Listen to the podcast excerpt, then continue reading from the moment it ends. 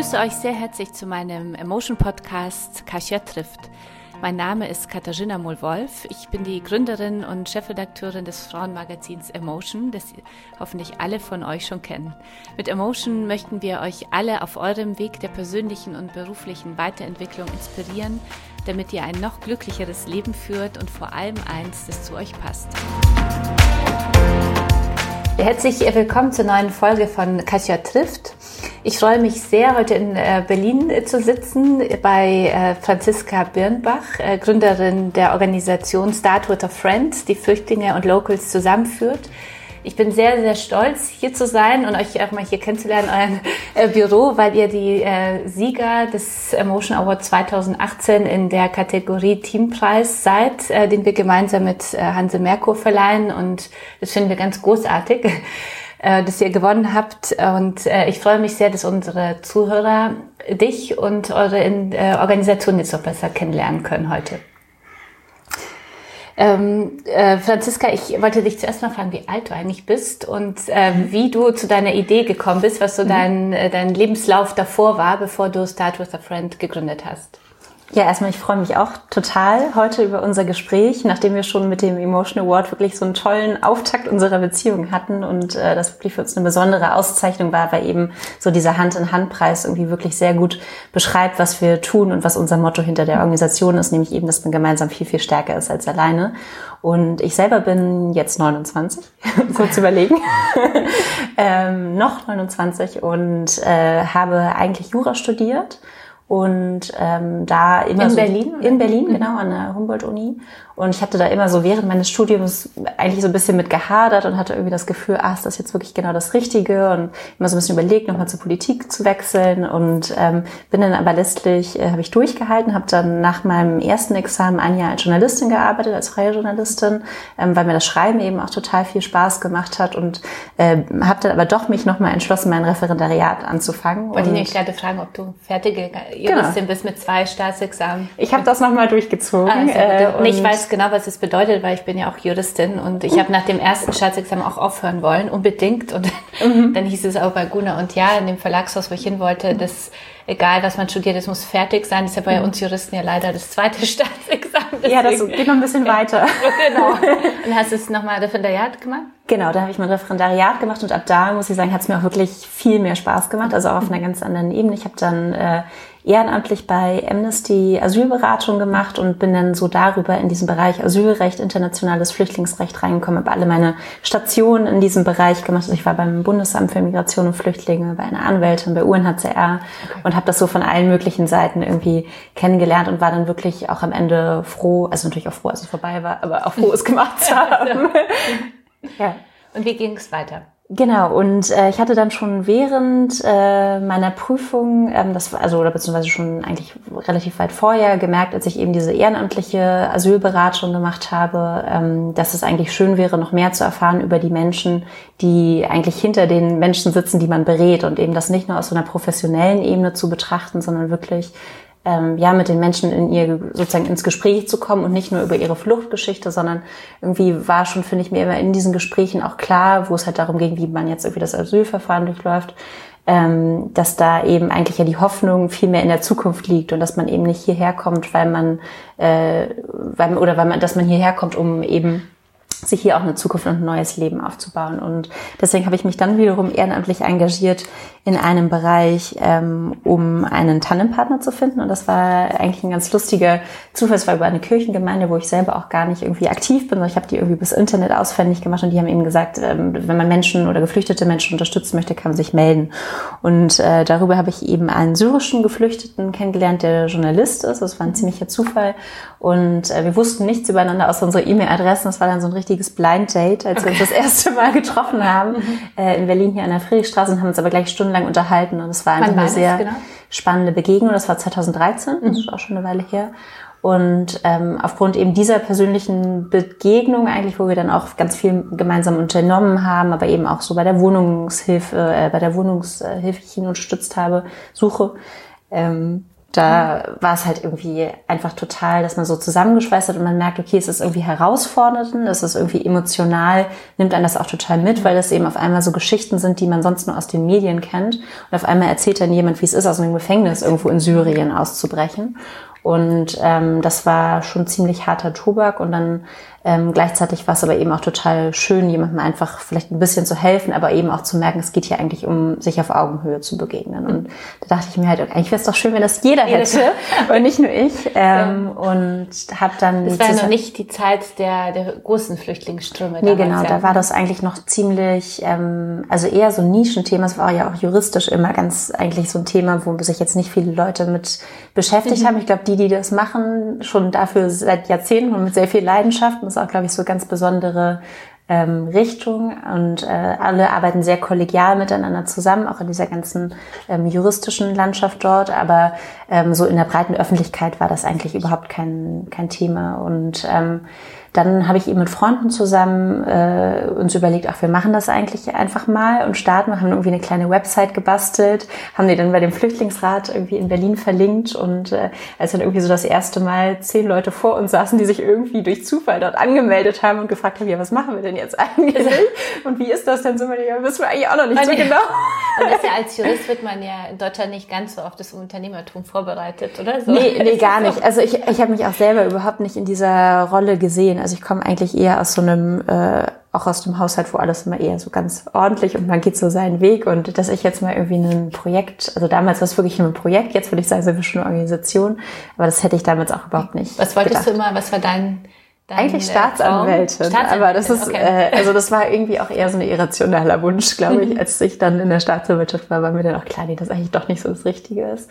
Ähm, nee, und jetzt habe ich wirklich das Gefühl, dass es ein absoluter Traumjob ist, einfach Menschen zusammenzubringen und wir hier eben auch äh, einfach so unser, wir sind ein Team von zehn Personen und einfach unser Arbeitsfeld auch so gestalten können, wie wir glauben, dass es ähm, sinnvoll ist heutzutage. Aber ihr seid damals äh, gestartet schon äh, mit dem Ziel, dann eine größere Organisation zu werden oder war das eher so ein Test und war, hattet ihr schon noch andere Jobs oder schon andere Jobs oder war das so die erste Betätigung nach äh, also Nach das, dem Staatsexamen? Nee, das lief tatsächlich alles total parallel. Okay, okay. Also genau, ich habe das alles während des Referendariats mhm. gemacht mhm. und ähm, wir haben anderthalb Jahre das komplett ehrenamtlich ähm, als Team in Berlin gemacht. In dem ersten Jahr haben wir dann 150 Tandems zusammengebracht, weil es halt einfach dann immer größer wurde, auch dieses ganze Thema und sich mhm. mehr Menschen angemeldet hatten. Ende 2015 hatten wir über 1000 Leute auf der Warteliste alleine für Berlin, die mitmachen Wahnsinn. wollten. Also es war wirklich. Da sieht man, was es für einen großen Bedarf gibt. Auf jeden Fall. Also da war wirklich eine riesen, riesen Nachfrage und Wie sind die Zahlen heute? Also tatsächlich ist es auf Geflüchtetenseite immer noch so. Also wir haben immer Wartelisten und sobald wir die, ähm, sobald wir die öffnen, nach ein paar Tagen ist die sofort wieder voll. Eigentlich fast in jeder Stadt. Also in jeder von den über 20 Städten ist das wirklich äh, ein Riesenbedarf auf der Geflüchtetenseite.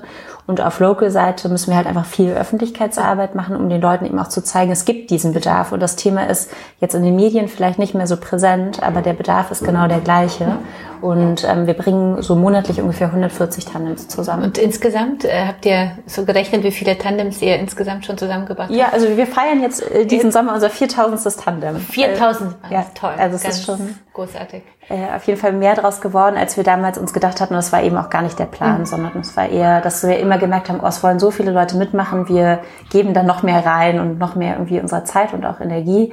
Ähm, aber dass es dann wirklich so professionell werden konnte, war dann ähm, erst möglich, als wir durch das Bundesfamilienministerium angefangen Das wollte ich nämlich gerade fragen, wie ihr euch, äh, wer euch unterstützt hat, so zu wachsen. Weil wir sitzen jetzt hier im Berliner Büro in der, äh, Wick, wie spricht man die Straße? Äh, Wycliffe-Straße. Wycliffe-Straße. Ja. Ist aber eigentlich ein englischer Vorreformat, also man könnte auch Wycliffe ah, sagen. Ah, okay, Wycliffe-Straße. es gibt äh, im, im Büro in einem sehr schönen Konferenzraum hier. äh, wie viele Büros habt ihr jetzt mittlerweile in Deutschland?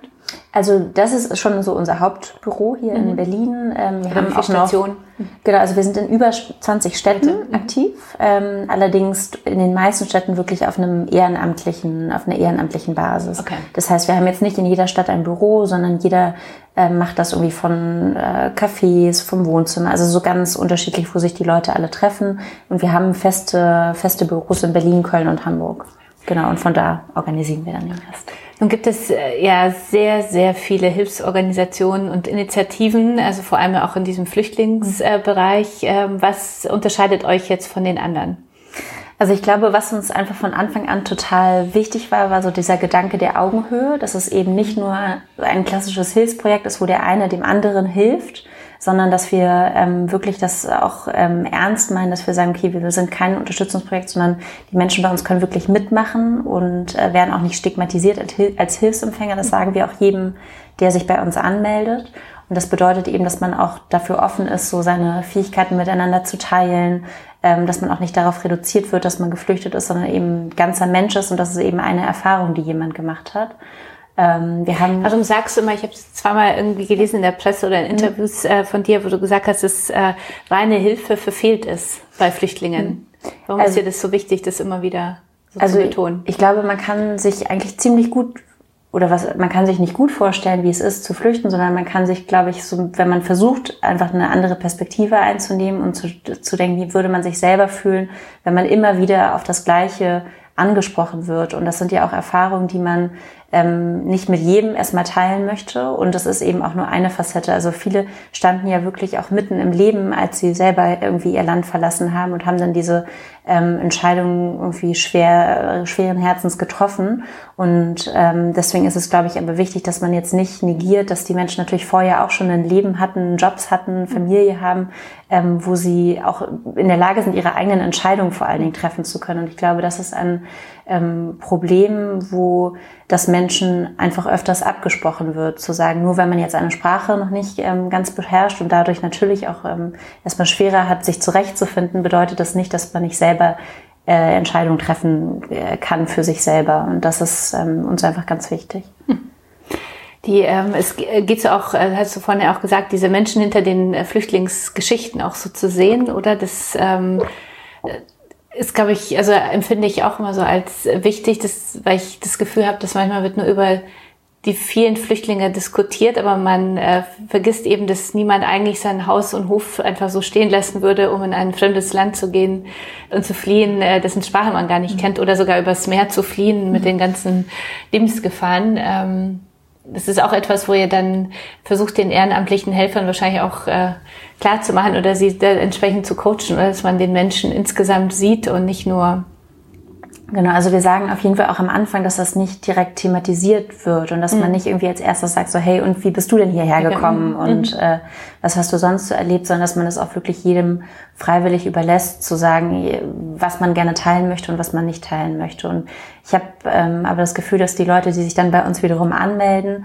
das irgendwie auch sehr eigentlich meistens auch selber schon so wissen und auch daran schätzen. Als ehrenamtliche Helfer. Äh, genau, als ehrenamtliche Unterstützer. Mhm.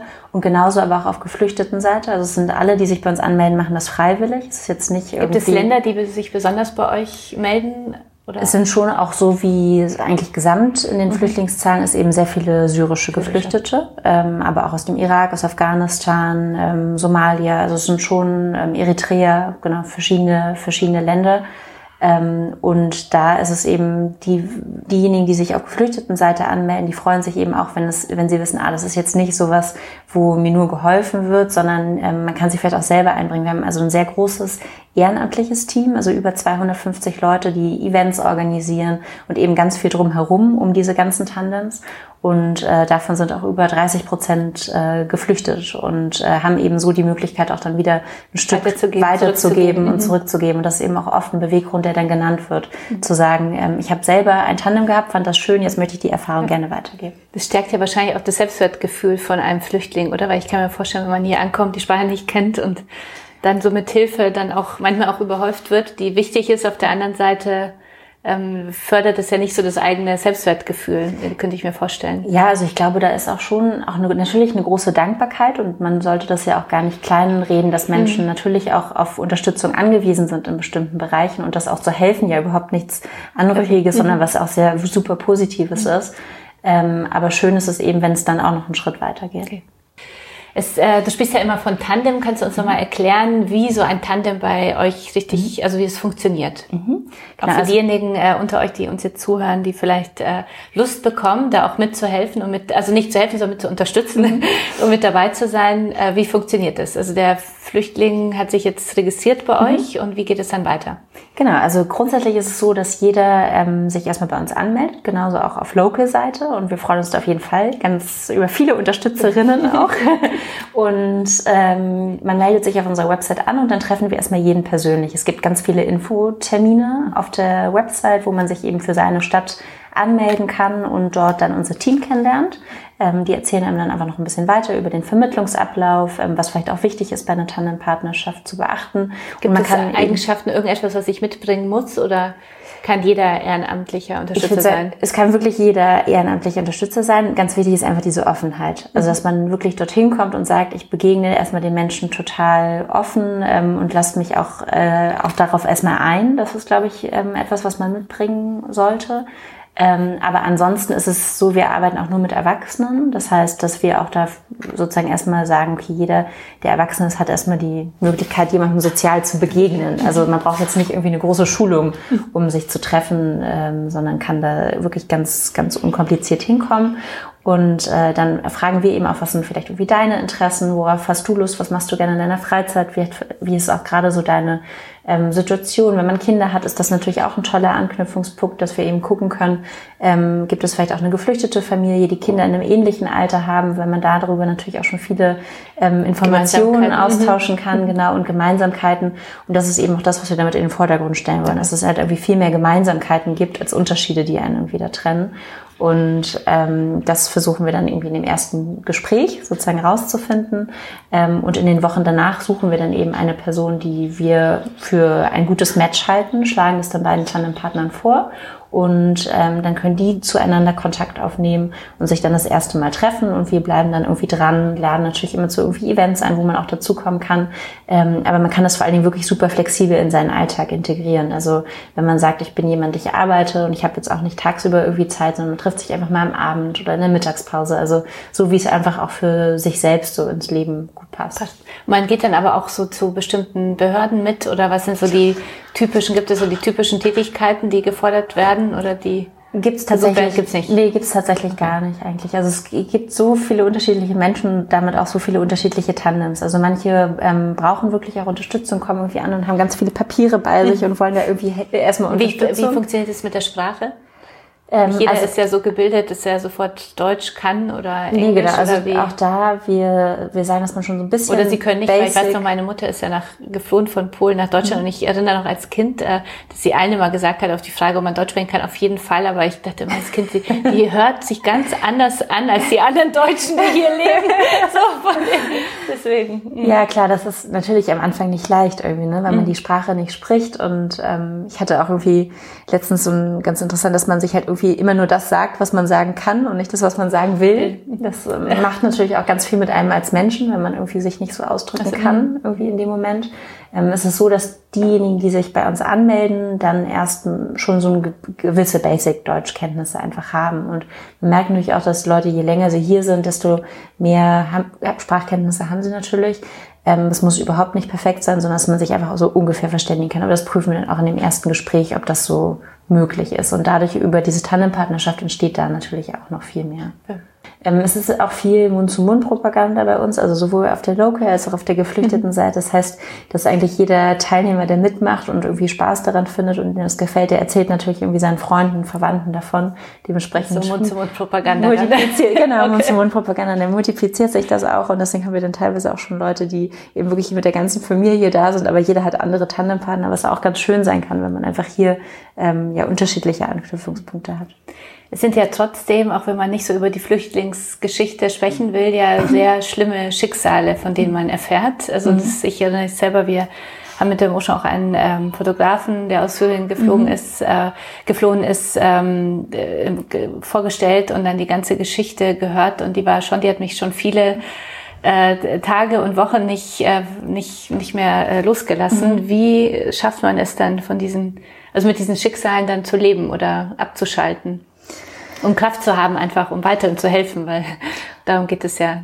Also ich glaube, das ist ähm, wirklich so ein bisschen auch unterschiedlich, dass man ähm, wir als Organisation natürlich jetzt im Erstgespräch auch nicht abfragen, was war die Fluchtgeschichte, weil dazu ist es, finde ich, auch zu persönlich. Manche möchten es einfach auch mhm. sofort davon erzählen, ähm, weil es vielleicht auch tatsächlich mal der erste Kontakt ist, dem man es erzählt, dass es nicht eine Behörde ist, wo einfach nur gesagt wird, so hier kommt der Stempel ja, oder auch nicht, mhm. ähm, sondern dass dann einfach wirklich so, so erstmal so eine private Begegnung stattfindet. Deswegen erzählen dann manche schon davon, aber meistens ist es so, dass dann eher, wenn man sich länger kennt, in dieser Tandembeziehung auch darüber gesprochen wird. Und ähm, da ist es, glaube ich, dann auch wie eigentlich in normalen Freundschaften oder was heißt in normalen Freundschaften, in, wie auch ja sonst, dass man eben äh, ja damit irgendwie konfrontiert wird und ähm, dass man irgendwie versucht, die Person dabei zu unterstützen, aber vor allen Dingen auch irgendwie zu helfen, nach vorne zu gucken. Ne? Und ich glaube, das ist sowas, was auch vielen einfach wichtig ist, weil das kann man jetzt auch nicht mehr verändern. Und das ist, also ich finde, man merkt das immer, dass die, die Menschen irgendwie teilweise eigentlich sind sie hier und in einer Situation, wo alles so irgendwie ja dann doch schön ist und irgendwie alles so sicher. Und ähm, trotzdem ist in dem Kopf sind die ganzen Bilder über Social Media, kriegt man natürlich super viel mit, was in der Heimat irgendwie los ist, über Freunde. Ähm, und da gerade in den Gesprächen, finde ich, eröffnen sich manchmal Welten, wo man denkt, krass, dass jemand das schafft, hier so klar zu kommen, mhm. wenn eigentlich da noch so eine ganze Welt irgendwie im Kopf ist, mhm. von der wir hier gar nichts wissen. Wie denkst du, das verändert ja sicher auch so dein, dein, deine Sicht jetzt, wenn du so, du bist ja seit vielen Jahren in diesem Bereich äh, und mit, hast mit Flüchtlingen zu tun und mit Integration und mhm. mit den Themen, um die es wirklich geht. Mhm. Ähm, wie äh, hat es deinen Blick auf Deutschland und uns als Gesellschaft auch verändert? Also klar, das war einfach eine super ähm, erste Reaktion, glaube ich, als, als man gemerkt hat, okay, da ist ein großer Bedarf und dass Menschen erstmal sehr positiv waren und das Engagement ist ja in den Jahren 2015 und 2016 extrem gestiegen.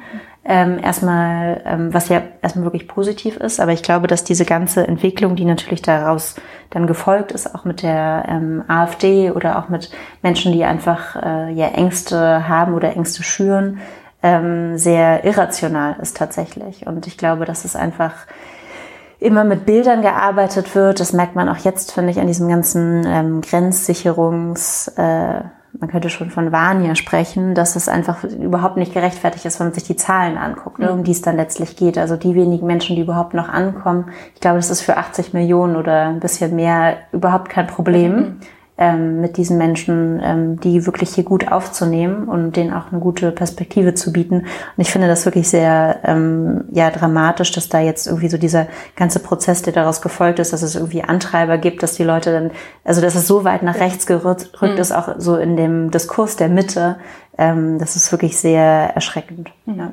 Was können wir tun, um das zu verbessern und zu verändern?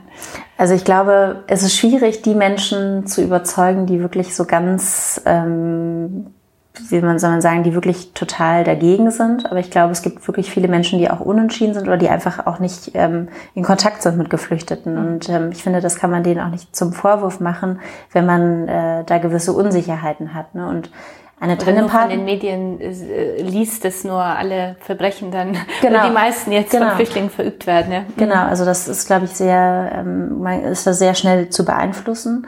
Und umgekehrt, glaube ich, ist es aber auch so, dass man zum Beispiel mit einer Tandempartnerschaft ähm, vielleicht jetzt nicht äh, mit jemandem, der hardcore äh, gegen Flüchtlinge ist, natürlich kann man nicht vermitteln, aber ich glaube, dass wenn man vielleicht mal bei einer Familienfeier jemanden mitbringt und dann merkt die andere Person, ach naja, ist ja doch gar nicht so schlimm oder man erzählt einfach mal was und dass man darüber eben auch wieder Leute erreichen kann, die man vielleicht auch selber nicht unbedingt in seinem Umfeld, aber erweiterten Kreis hat, damit ähm, beeinflussen kann. So und ähm, ich glaube, am wirkungsvollsten sind einfach Geschichten, die man aus eigener Erfahrung erzählen kann und dagegen setzt. Wie äh, kann man euch jetzt als Zuhörerinnen und Zuhörer äh, unterstützen? Sofort. Sofort. Sofort auf was mache ich, wenn ich jetzt entzündet bin, hoffentlich, und sage, ich habe noch ein bisschen Zeit. Ja. Also ich möchte selber was tun. Äh, was mache ich jetzt? Ja, also man kann wirklich mit sehr wenig Zeit einfach schon sehr, sehr Sag viel. Mal, was ist sehr wenig Zeit bewirken. für dich? Also, dass man es ein bisschen besser fassen kann. Ja, also wir sagen in der Regel, ähm, dass man irgendwie versuchen sollte, so zwei Stunden pro Woche, aber das kann man auch wirklich ausdehnen. Also man kann auch okay. sagen, ähm, man trifft sich einfach mal einen Samstag, ähm, vielleicht auch für ein bisschen länger und dann trifft man sich nach ein paar Wochen wieder. Also es sollte einfach schon eine gewisse Regelmäßigkeit sein, dass man sich nicht nur einmal trifft und dann schläft das wieder ein. Ähm, also ein bisschen, bisschen Zeit braucht man schon. Aber es ist jetzt auch nicht, dass man jede Woche irgendwie drei, vier Stunden braucht, um okay. sich da zu engagieren, sondern ähm, wirklich im besten Fall versteht man sich so gut, dass man es auch nicht als Engagement mehr begreift, sondern halt sich denkt, eben, man hat Lust, sich zu sehen, mehr über die andere Person zu erfahren und ähm, dann wäre es einfach das Beste, sofort auf die Website zu gehen, sich für den nächsten Infotermin in der Stadt anzumelden ähm, und dann sich vermitteln zu lassen, von uns selbst zu erfahren, äh, wie schön es eben ist, wenn man jemanden auch in seinem Leben hat, der ähm, ja vielleicht auch eine ganz andere Perspektive da reinbringen kann. Was ist die schönste Geschichte, die, die du bisher so aus dem hier aus der Organisation mitgenommen hast? Gibt, oder gibt es die, die, die eine tolle Geschichte, von der du uns erzählen kannst?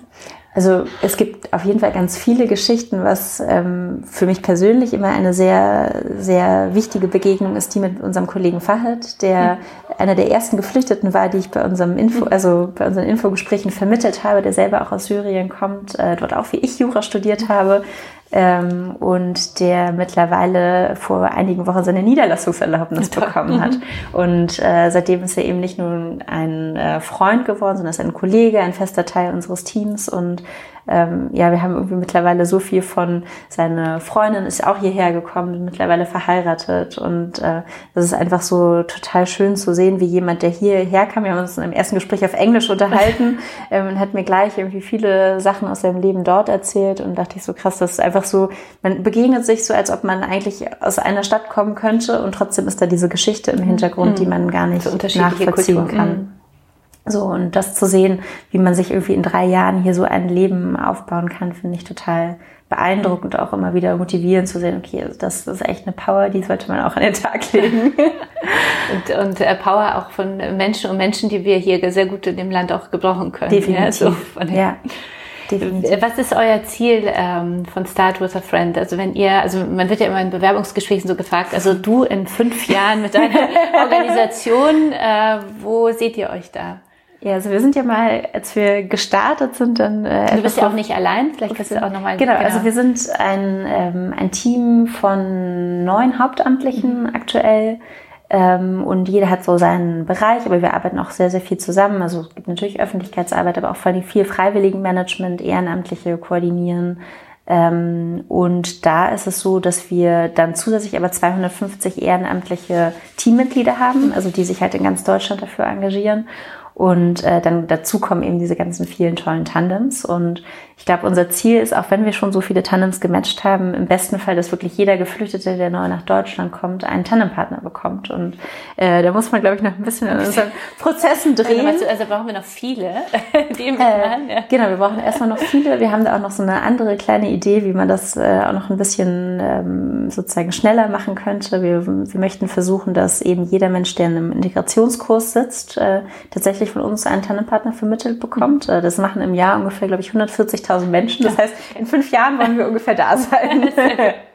Und es ist ja ganz leicht zu helfen, äh, wie ich auch vom Award gesagt habe, einfach schon nach unserem Podcast äh, allen, äh, die man so, mit denen man sich zum, zur Flüchtlingsfrage unterhält, einfach äh, euch zu nennen und eure Website mhm. zu nennen. Die kannst du vielleicht auch nochmal wiederholen. Ja, sehr gerne. Also wir freuen uns über sehr viele Anmeldungen auf www.start-with-a-friend.de. Ähm, und dort findet man eben die nächsten Termine und auch noch ein bisschen mehr Infos zu uns. Und vielleicht auch ein paar freundliche Gesichter, die man sich da gleich schon mal angucken kann. Was ist denn äh, dein persönliches Ziel?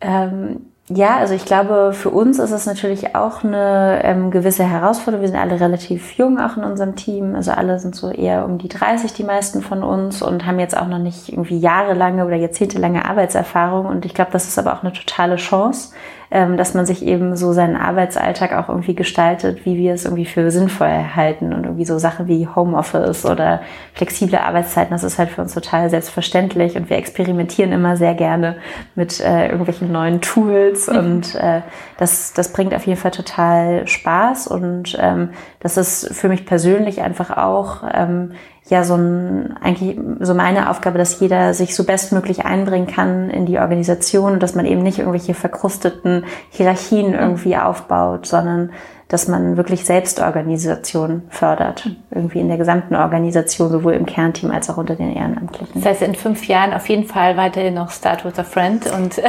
größer.